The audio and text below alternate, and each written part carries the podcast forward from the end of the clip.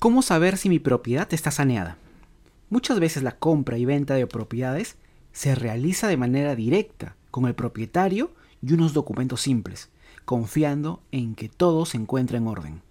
Sin embargo, es necesario saber si la propiedad que nos interesa adquirir está embargada, en litigio o con medidas cautelares, de manera que cuidemos nuestra inversión.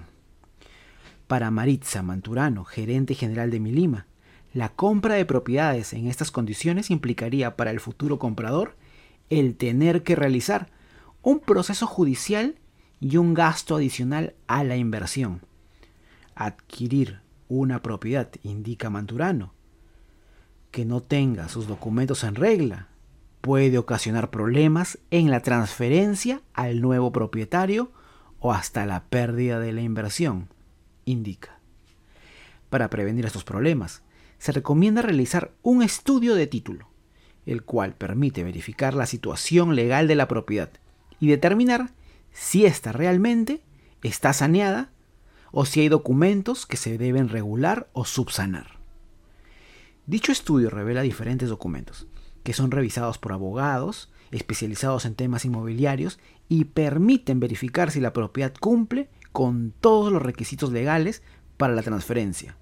Manturano explica ¿Cuáles son estos documentos que permitirán saber si el terreno está saneado? 1. Situación jurídica de los propietarios. Para verificar la situación jurídica se revisan los documentos de identidad, situación civil, situación de incapacidad, poder de representación y finalmente, si hay una interdicción. 2. Situación jurídica del título de propiedad.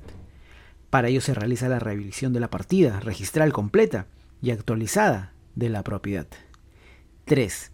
Las cargas gravámenes. Estas son las afecciones de carácter legal que, dependiendo de su origen, pueden limitar el derecho de propiedad sobre el inmueble. 4. Antecedentes registrales. Cuando una propiedad llega al registro, en su mayoría, proviene de una partida inicial que luego de la subdivisión llega con un nuevo número de partida registral. 5. Áreas y linderos. El perímetro, los linderos, el área total de la propiedad inscrita en registros públicos deben coincidir con lo declarado en la municipalidad de y su representación real. Sexto, títulos archivados. En caso la propiedad tenga inscritos actos relacionados a terceros como embargos, donaciones, litigios o medidas cautelares, estos deberán figurar en el estudio de títulos archivados. Y finalmente 7. Servicios básicos. La revisión de la titularidad de los servicios básicos es importante para saber si la propiedad cuenta con medidores propios o compartidos, conocer si el predio tiene deudas pendientes por servicios.